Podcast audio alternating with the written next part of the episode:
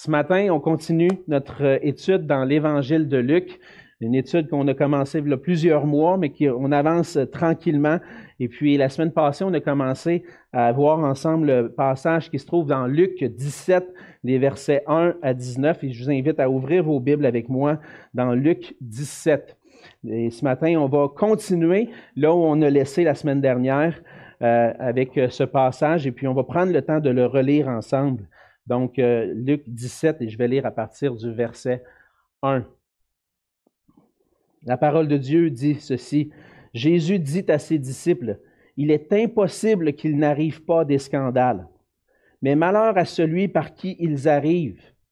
Il vaudrait mieux pour lui qu'on mette à son cou une pierre de moulin et qu'on le jette dans la mer que s'il scandalisait un de ses petits.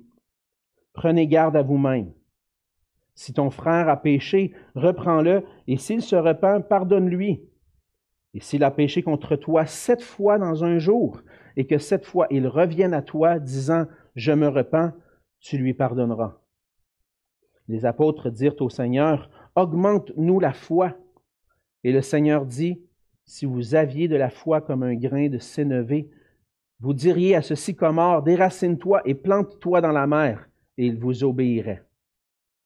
Qui de vous, ayant un serviteur qui laboure ou paie les troupeaux, lui dira, quand il revient des champs, Approche vite et mets-toi à table Ne lui dira-t-il pas au contraire, Prépare-moi à souper, ceins-toi et sers-moi, jusqu'à ce que j'aie mangé et bu. Après cela, toi, tu mangeras et boiras. Doit-il de la reconnaissance à ce serviteur parce qu'il a fait ce qui lui était ordonné?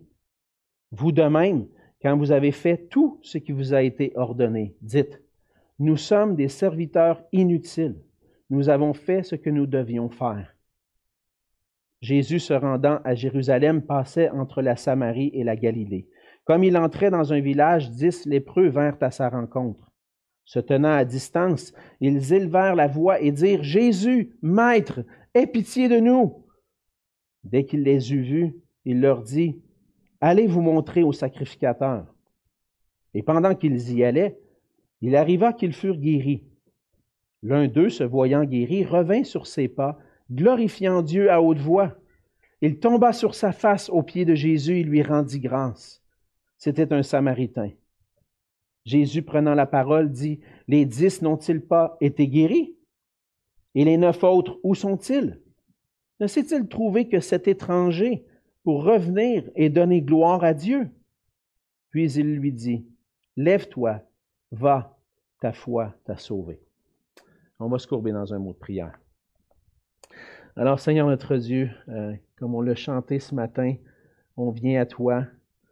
On veut t'offrir notre cœur, notre cœur, notre, notre être tout entier, Seigneur, parce qu'on reconnaît que c'est toi qui es Dieu, c'est toi le souverain, c'est toi notre Créateur, notre Père.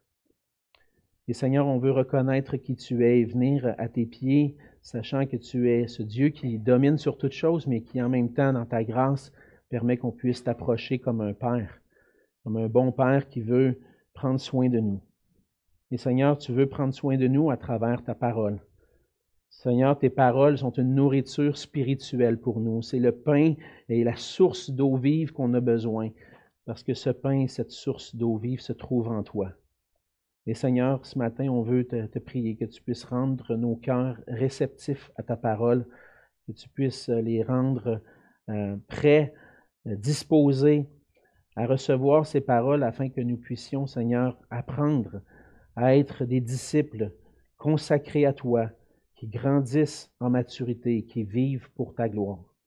Seigneur, viens mettre ta main sur ce temps, soit avec ma bouche aussi, Conduis-moi, Seigneur, afin de partager ta parole avec clarté et que ça puisse être un moment d'édification ensemble, Seigneur, qu'on puisse être édifié par toi et par ta parole. c'est dans le nom précieux de Jésus et pour ta gloire à toi seul que je te prie. Amen. Amen. Si euh, je je vous posais la question, une question, vous n'êtes pas obligé de répondre à haute voix évidemment, mais que vous pour vous faire réfléchir, si je vous posais la question, qui est la personne que vous avez rencontrée dans votre vie qui a eu le plus d'influence sur vous? Euh, certains d'entre vous pourraient dire Ah, ben, c'est facile, moi je le sais, c'est une telle personne, ça peut être mon père, c'est ma mère, c'est euh, un ami, euh, j'ai réfléchi. D'autres pourraient dire ben, C'est difficile à dire parce qu'il y en a tellement de personnes qui ont eu une influence sur moi, c'est difficile à, saisir exactement. Mais tout, tout, ça pour dire que dans la vie, on rencontre des personnes, des personnes avec qui on entre en relation et puis qui exercent leur influence sur nous, qui vont nous aider à, orienter notre vie, à faire des choix dans la vie, à agir avec sagesse.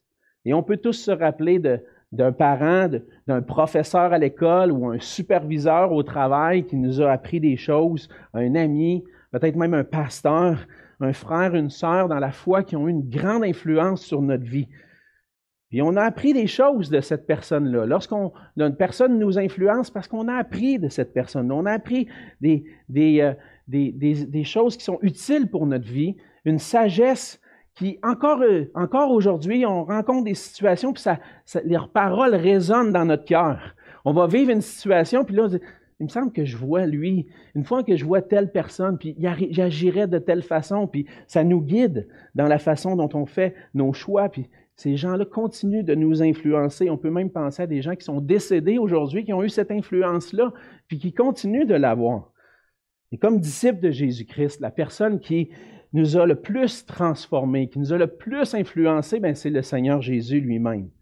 Et lorsqu'on est venu à lui, on a réalisé que certains aspects de sa personne, on a réalisé son amour, sa grâce, sa miséricorde, sa compassion. On a été touchés par ce que Jésus a fait pour nous et ce qu'il a accompli. Puis sa, vie, ce qu'il a fait pour nous, a transformé notre vie au point qu'on peut dire aujourd'hui, je ne suis plus la même personne. C'est cette puissance-là que Jésus a pour nous, sur nous. Lorsqu'on vient à lui dans la foi, on réalise que Jésus m'a transformé. Je ne suis plus la même personne qu'avant. Mais encore aujourd'hui, le Seigneur Jésus veut nous enseigner puis nous transformer par sa parole. L'œuvre qu'il a commencée dans nos cœurs, il veut la continuer. Il veut qu'on puisse continuer de grandir. Et même si parfois on peut agir comme si on avait beaucoup appris, on a appris beaucoup de choses, ça fait 30 ans, 40 ans, même certains pourraient dire, ça fait 50 ans, moi je suis chrétien, j'en connais des choses. Jamais on, a on pourra dire qu'on a appris à être pareil comme Jésus, pas enfin pas sur la terre. On a toujours quelque chose à apprendre. le Seigneur, il veut nous faire grandir. Personne ne va avoir la prétention de dire je suis rendu. Je suis rendu comme Jésus, moi. Ah, je pense qu'on en a des gens qui ont grandi en maturité, puis tu les regardes, tu dis, moi, je vois vraiment la personne de Jésus dans cette personne-là. Mais même cette personne-là a encore besoin d'apprendre de Jésus. Et ce matin, on poursuit notre étude dans l'Évangile de Luc. Pourquoi? On, va lire des passages qu'on a lus souvent dans notre vie. on a besoin d'y revenir. Pourquoi? Parce que le Seigneur veut encore nous apprendre des choses avec ces passages-là. Et dans le passage qu'on lit euh, ce matin, Luc fait le récit. Le récit d'un moment où Jésus enseigne en particulier avec ses disciples sur divers sujets. C'est ce qu'on voit en particulier dans les versets 1 à 10. Jésus est à l'écart avec ses disciples et prend le temps de les enseigner, leur apprendre des choses importantes sur certains aspects de ce que veut dire être un disciple de Jésus. Mais euh, Luc va aussi raconter le moment où Jésus euh, va faire un miracle. Le miracle de, guérir un lépreux dans les versets 11 à 19. Et ce miracle-là, c'est pas seulement pour nous montrer comment Jésus est puissant, mais nous, nous apprend à, nous aussi ce que ça veut dire être un disciple de Jésus. Et à travers ce miracle-là, on va, découvrir des choses. Mais ce que Luc veut faire, c'est qu'il veut nous montrer que Jésus est le Messie, qu'il est le Christ, le Sauveur, le Seigneur. Et puis, il appelle, qu'il appelle tout le monde à être ses disciples. Et aujourd'hui, peut-être que tu es son disciple, ou peut-être que tu ne l'es pas encore. Mais ce que Jésus est venu accomplir, c'est qu'il appelle à être ses disciples. Les disciples de Jésus, ce sont les apprentis, ce sont les étudiants, les, les apprenants de qui est Jésus, de comment il est et comment il agit pour qu'on puisse à notre tour suivre ses enseignements et lui ressembler. Et lorsqu'on fait le choix de suivre Jésus, on a besoin d'apprendre, de réapprendre, de se rappeler continuellement de ce que veut dire être son disciple. Et dans le passage de ce matin, on poursuit ce qu'on a commencé de voir la semaine dernière, de voir que ceux qui marchent avec Jésus sont ceux qui sont à l'écoute de ses enseignements et qui lui obéissent fidèlement. La semaine dernière, on a commencé à voir ensemble cinq domaines concrets, euh, réels, dans lesquels on peut grandir comme disciple. On a vu les trois premiers aspects, les trois premiers domaines où on a appris que des disciples de Jésus, qu'en tant que disciples de Jésus, on doit prendre garde à la tentation d'abandonner la foi. Il va y avoir des scandales, des occasions de chute qu'il faut être euh, attentif pas tomber dans ces occasions de chute-là, pas tomber dans des moments où on va s'éloigner de Jésus, où notre cœur va s'éloigner de Jésus. Et puis même Jésus va mettre en garde, il dit, malheur par qui les scandales arrivent, malheur à ceux par qui il y a des occasions de chute, et je pense qu'il parle particulièrement à ceux qui vont avoir un ministère d'enseignement ou qui ont un ministère d'enseignement parmi le peuple. Faites attention pour ne pas être une occasion de chute. Prenez garde à vous-même. Ça, c'est le premier élément. On a vu le deuxième élément dans les versets 3 et 4, qu'un disciple de Jésus, qu'en tant que disciple de Jésus, on doit pardonner sans mesure à celui qui se repent d'avoir péché. On doit reprendre ceux qui ont péché mais ceux qui se repentent, on doit leur pardonner. Et on doit leur accorder un pardon sans mesure. Troisièmement, on a vu que être un disciple, c'est posséder la foi véritable dans le Dieu Tout-Puissant, dans les versets 5 et 6. Et comme disciple, on peut désirer avoir plus de foi, désirer que le Seigneur, on a une plus grande foi, mais le Seigneur, il dit, pas une plus grande foi que tu as besoin. Tout ce que tu as besoin, c'est la foi. Tu en as juste un petit peu, puis tu vas, voir Dieu faire des grandes choses dans ta vie. Et on arrive maintenant à la quatrième section du passage, dans les versets 7 à 10. 7 à 10. Et on va voir ensemble le quatrième élément, qu'en tant que disciples de Jésus-Christ, on a besoin de reconnaître que nous sommes des serviteurs indignes. On voit dans le passage euh, que Jésus parle encore avec ses disciples. C'est encore dans cette conversation, dans ce temps avec ses disciples. Il va poser la question, qui de vous, ayant un serviteur qui laboure ou paie les troupeaux, lui dira quand il revienne des champs, approche vite et mets-toi à table.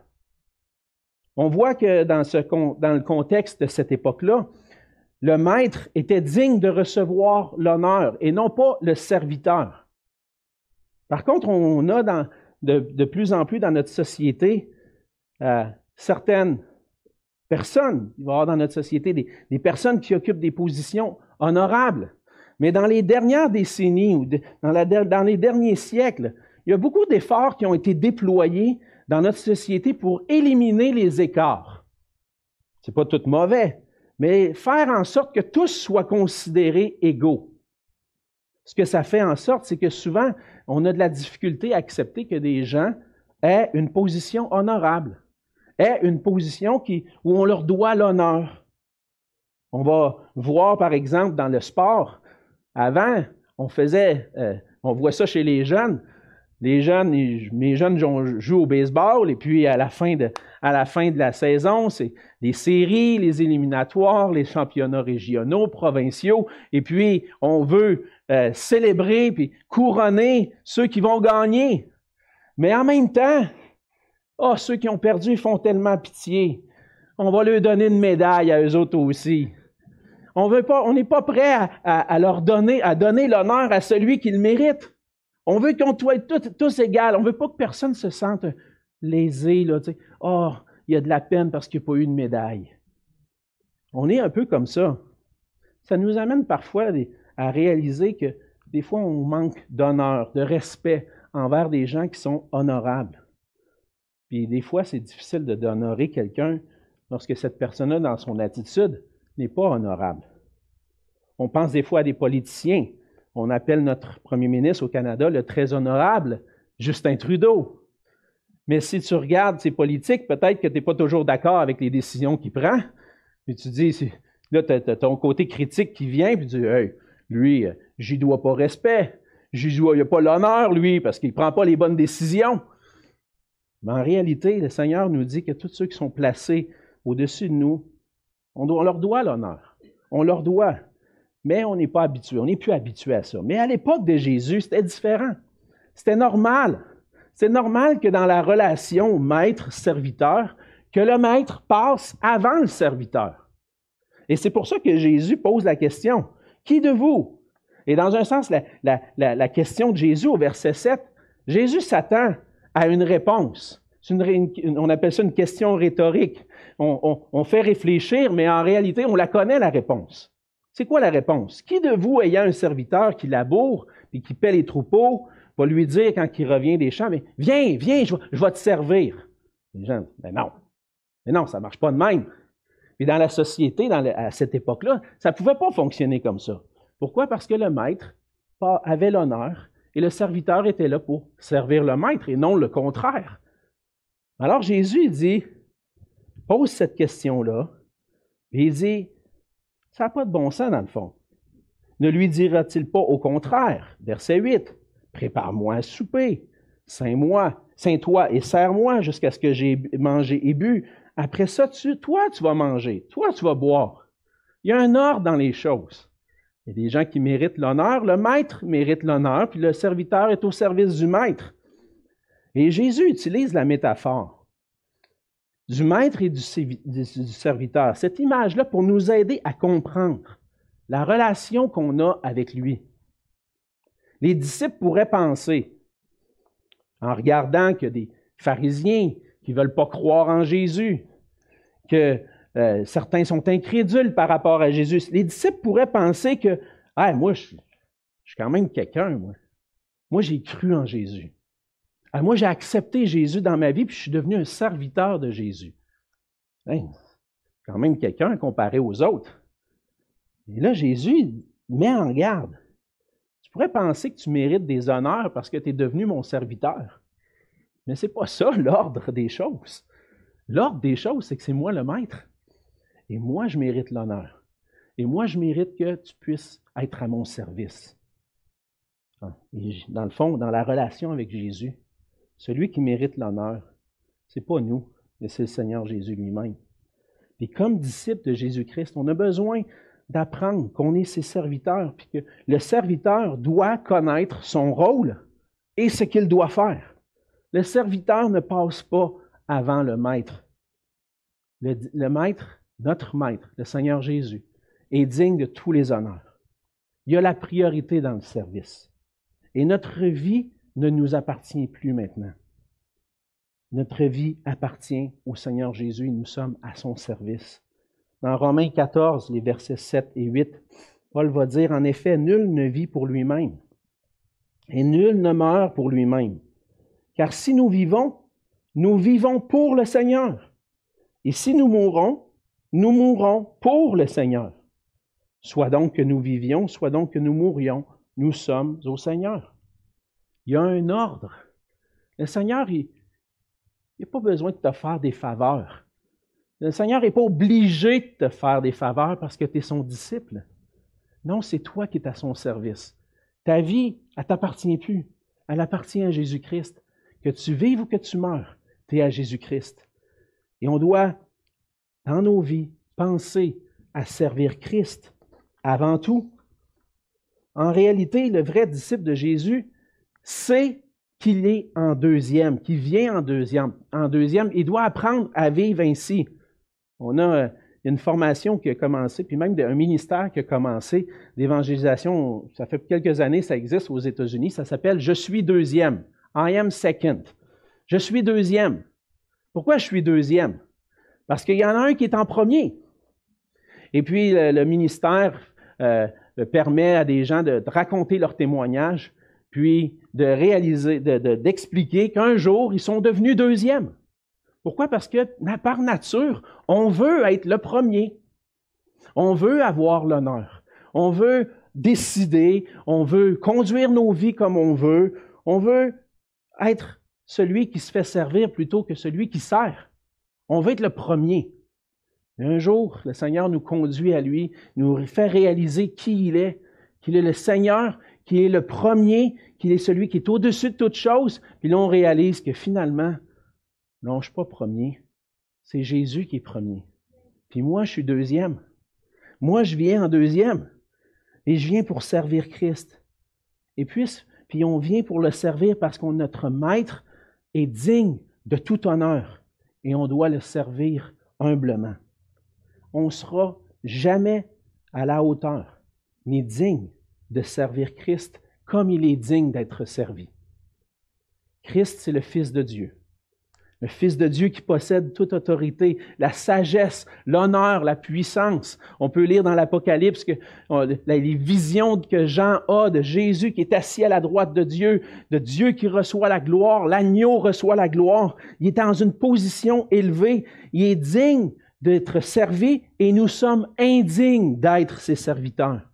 Jamais on va être à la hauteur d'être ses serviteurs. Donc, il n'y a pas de place pour l'orgueil. Il n'y a pas de place pour les honneurs dans le service à Christ, parce que le seul qui peut, qui est digne de recevoir la gloire et l'honneur, c'est Jésus-Christ lui-même. Il nous a libérés de l'esclavage du péché. Lorsqu'on pense à ce qu'il a fait pour nous, on peut, on peut réaliser réellement qu'est-ce que, comment il est digne. Il nous a libérés de l'esclavage du péché qui nous conduisait à la mort éternelle. Il nous a libérés de notre esclavage pour qu'on puisse être des serviteurs, ses serviteurs, les serviteurs du Dieu saint et juste. C'est une grâce d'être un serviteur de Jésus-Christ. Et le Seigneur nous apprend, il dit au verset 10, vous de même, quand vous avez fait tout ce qui vous a été ordonné, dites, nous sommes des serviteurs inutiles. Nous avons fait ce que nous devions faire. Pourquoi? Parce que par nature, Jésus est celui qui est digne d'être servi, digne de recevoir toute l'honneur et la gloire, et non pas moi. Et c'est une grâce que j'ai de pouvoir être à son service. Puis dans l'ordre naturel des choses, de comment Dieu a créé, moi je suis le serviteur, puis lui est le maître. Et on veut ensemble honorer notre Seigneur et réaliser que la gloire n'est pas à nous, qu'importe notre service dans l'Église, on n'a pas à avoir une première place ou, quoi que ce soit, c'est Jésus qui doit avoir la première place. Et nous sommes deuxième.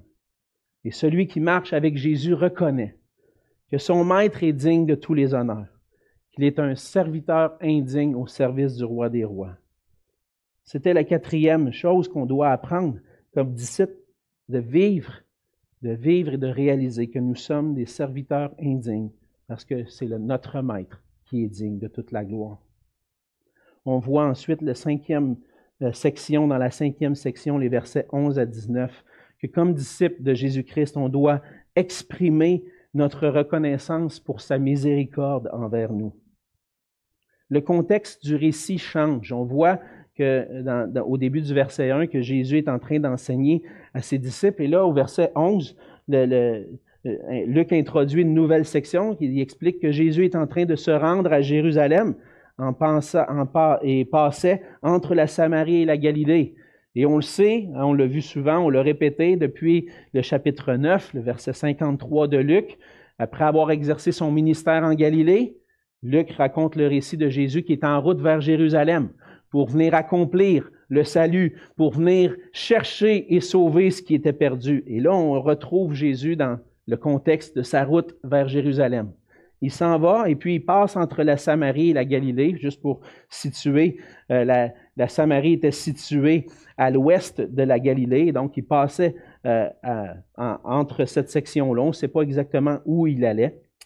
Mais on voit que euh, Jésus est là et puis pendant qu'il se rend vers Jérusalem, continue sa route vers Jérusalem, il y a quelque chose de, spécial qui, arrive. Dix lépreux viennent à lui et demandent d'être purifiés. Et leur attitude est, on les sent désespérés de la manière dont ils vont s'approcher. On voit qu'ils rentrent dans, une, dans un village et puis les dix lépreux vont venir à sa rencontre, mais ils se tiennent à distance. Et là, euh, c'est pas la première fois qu'on rencontre des lépreux dans Luc, mais juste pour nous replacer dans le contexte, pourquoi les lépreux se tenaient à distance? parce qu'il était considéré comme impur. On voit dans la loi de Moïse que celui qui avait la lèpre était considéré comme impur et devait se tenir à l'écart, même être en, quarantaine. Il ne pouvait pas être en contact avec le reste du peuple. Et là, on a dix lépreux, que les autres sont tous impurs, fait qu'ils peuvent être ensemble. Et là, ils probablement apprennent que Jésus est dans le coin, voient Jésus, se tiennent à l'écart, puis ils disent Aie pitié de nous. Aie pitié de nous. Ils réalisent, je pense qu'ils ont entendu parler de Jésus, puis ils réalisent qui il est, puis ils réalisent le pouvoir que Jésus peut avoir. Aie pitié de nous, qu'est-ce que ça veut dire? Dis, viens nous guérir. Viens, viens me rendre ma pureté. On peut se placer dans le contexte, dans leurs leur souliers, si ça fait des, années que tu es lépreux puis que tu te tiens à l'écart, tu es toujours à l'écart. Tu ne peux pas te tenir avec le reste des gens. Tu ne peux pas être avec les gens. Et souvent, les gens malades vont être mis à l'écart, et puis eux sont, sont dans cette situation-là. Et là, ils voient Jésus, crient à lui, Jésus, Maître, aie pitié de nous. Viens à notre secours. Et ils devaient à cause de ça, se tenir isolé. Mais là, Jésus, ce qui est intéressant, c'est que des fois, il va mettre la main sur la personne et il va le guérir. Euh, on va voir sa compassion. Mais là, tout d'un coup, Jésus dit, allez vous montrer au sacrificateur. Tu sais que ça sort, ça, Jésus. Pourquoi tu dis ça à des lépreux? il te demande d'avoir pitié d'eux puis de les guérir. Guéris-les! Lui, il dit, va voir le sacrificateur. Pourquoi? Parce que lorsque un lépreux dans la loi était guéri de la lèpre, qu'est-ce qu'il allait faire? Il allait se présenter au sacrificateur pour être déclaré pur. Et là, ils ne sont même pas encore. Ils ne sont même pas encore purs. Puis Jésus dit, va te présenter au sacrificateur. Bon, OK, on, va y aller. Ça rappelle un peu euh, l'histoire de Naaman euh, dans l'Ancien Testament, hein, que le Seigneur lui demande d'aller dans, dans, le Jourdain, se laver, euh, puis parle, et puis finalement va devenir pur, mais il résiste un peu, mais finalement il va, le faire, il va devenir pur. Et donc, Jésus leur dit, va te montrer au sacrificateur, va, va, te, va te faire déclarer pur. Je ne suis pas encore, OK, c'est bon, mais moi y aller, moi, moi t'écouter. Puis alors qu'ils sont en route, mais là, c'est là que le Seigneur les guérit. Et là, on voit la réaction. La réaction de un d'entre eux. Il y en a un seul qui revient pour exprimer sa reconnaissance. Alors qu'ils sont en route vers euh, l'endroit pour rencontrer le sacrificateur, ils arrivent, ils sont guéris, et il y a un seul d'entre eux, verset 15, qui, se voyant guéri, revient sur ses pas, glorifie Dieu. il glorifie Dieu à haute voix. Lui, il a compris là, ce qui vient d'arriver, c'est un miracle de la part de Jésus. C'est Dieu lui-même qui a permis sa guérison. Et cette attitude-là, cette réalité-là lui fait revenir et réaliser en même temps qui est Jésus. Parce qu'on voit au verset 16 qu'il tombe sur sa face aux pieds de Jésus et qui lui rend grâce. Dans le contexte de Luc, quelqu'un qui se prosterne, quelqu'un qui tombe aux pieds, c'est un signe d'adoration ce lépreux-là avait réalisé qui est réellement Jésus.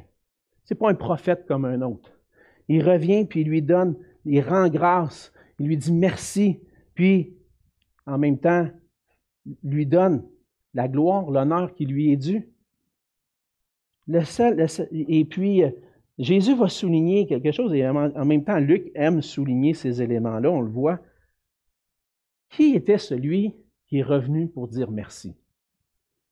Un Samaritain. Un Samaritain. Et des leçons à travers ça pour les Juifs de cette époque-là. Parce que les Juifs et les Samaritains étaient vraiment en conflit. Hein. On, connaît un petit peu l'histoire. Les Samaritains étaient euh, de ceux qui faisaient dans l'Ancien Testament partie du royaume du Nord, mais qui avaient été un peu mélangés avec des Assyriens puis ils avaient développé leur propre culte, ils n'adoraient pas Dieu au temple, ils étaient, euh, un peu à part. Et puis les Juifs qui, eux, adoraient Dieu à Jérusalem, adoraient au temple, eux se considéraient purs, mais les Samaritains, eux autres, c'est des impurs. Il y a cette rivalité-là. Et là, il arrive encore un événement, on a déjà vu ça, avec un Samaritain. Le Samaritain, lui, reconnaît qui est Jésus. Lui exprime sa reconnaissance. Et là, Jésus va poser une question. Les dix n'ont-ils pas tous été guéris? N'ont-ils pas été guéris? Quelle aurait dû être la réponse? Les Juifs. de, tout, de, de, de, tous ceux qui se sont fait guérir. Ils auraient dû tous revenir à Jésus pour le remercier, se jeter à ses pieds, pour qu'il puisse lui donner la gloire, dire merci Seigneur de m'avoir guéri. Mais il y en a juste un.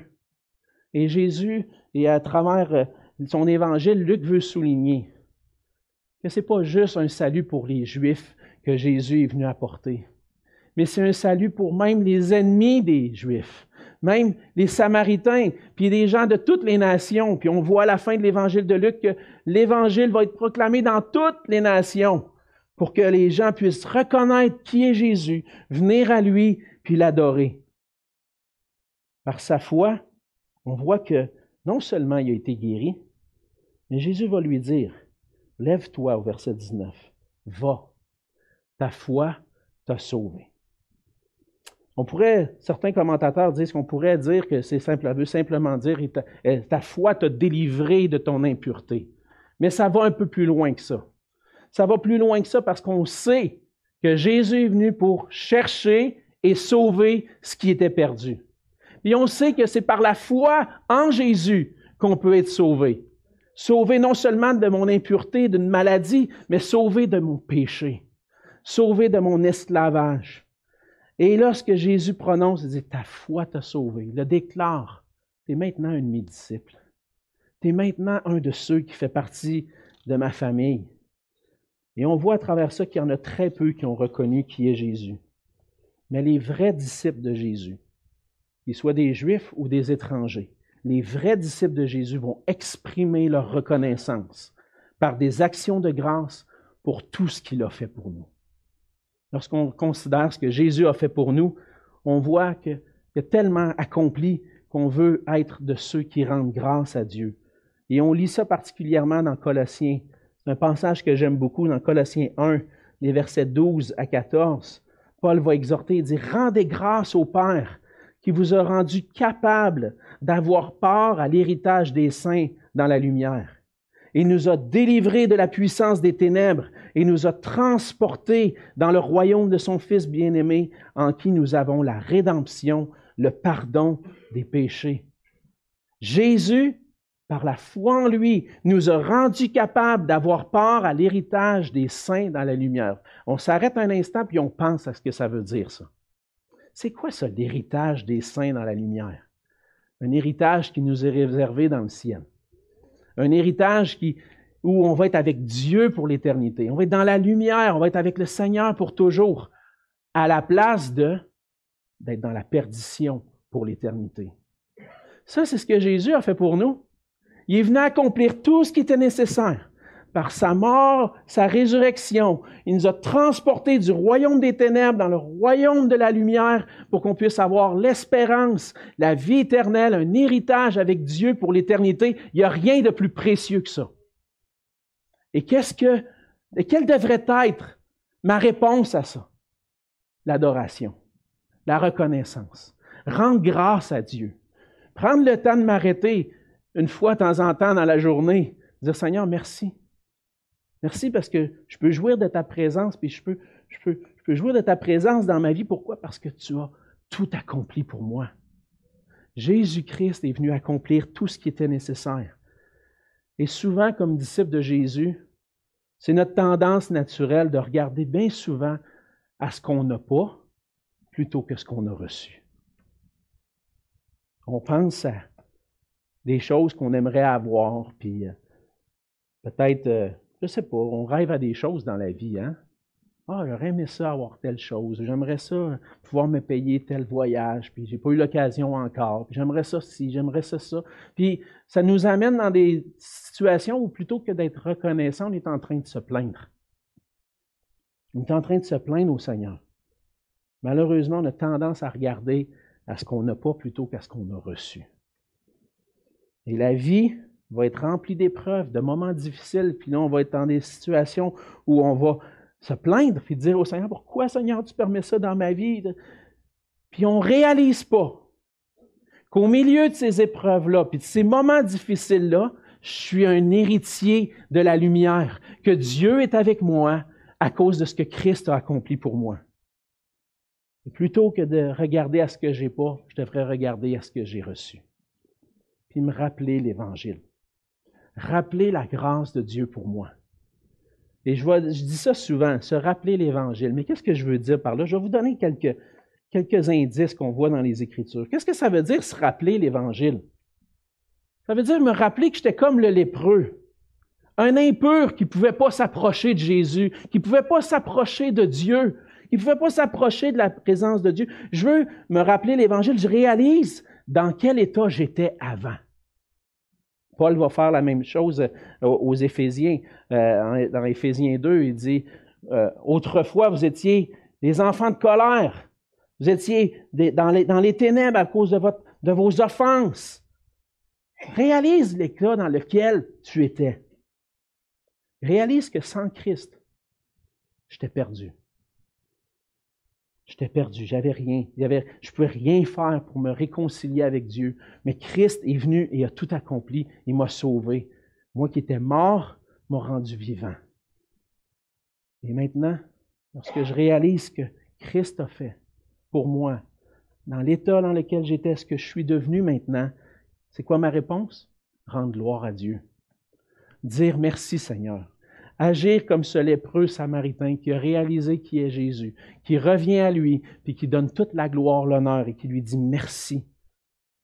On doit donner notre reconnaissance à notre Seigneur Jésus pour son salut.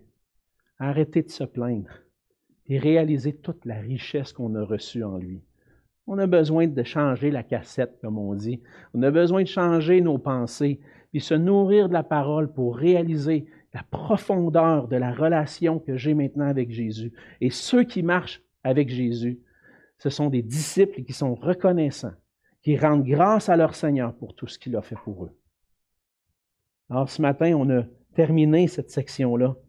On réalise que ceux qui marchent avec Jésus ont besoin d'écouter, on a besoin d'entendre que je suis un serviteur indigne, et que toute la gloire est à Dieu. J'ai besoin d'entendre que j'ai reçu tout les, plus grandes richesses à travers ma réconciliation avec Dieu en Jésus-Christ. J'ai besoin de réaliser que maintenant, je dois exprimer ma reconnaissance. Marcher avec Jésus, ça demande d'écouter, mais ça va s'exprimer par une foi agissante, une foi obéissante. C'est une foi qui écoute le Maître et qui obéit. C'est une foi qui reconnaît qui est Jésus et qui est soumis à Jésus joyeusement. C'est une foi qui réalise que je ne suis pas parfait, mais que je vais grandir en marchant avec lui. Le Seigneur va me transformer. Il va me rendre un disciple de plus en plus mature par son œuvre en moi. Et maintenant, la question pour nous, c'est est-ce que je veux être ce disciple qui grandit en maturité? Est-ce que je veux être un serviteur qui recherche les honneurs ou un serviteur qui donne l'honneur à son maître? Est-ce que je vais être caractérisé par les murmures puis les plaintes ou par la joie puis la gloire que je rends à Dieu, les actions de grâce? Marcher avec Jésus, ça nous demande beaucoup. Ça nous demande de plus être, agir selon notre ancienne nature. Mais Jésus est puissant pour transformer nos cœurs. Par sa parole, par son esprit, il fait son œuvre en nous. Et on veut grandir ensemble, frères et sœurs, pour être des serviteurs qui réalisent que notre Maître est digne de gloire et d'honneur et qu'on puisse ensemble le glorifier avec des actions de grâce. Prions ensemble. Seigneur notre Dieu, on veut te dire merci pour ta grâce envers nous. Seigneur Jésus, merci de ce que tu as accompli pour nous.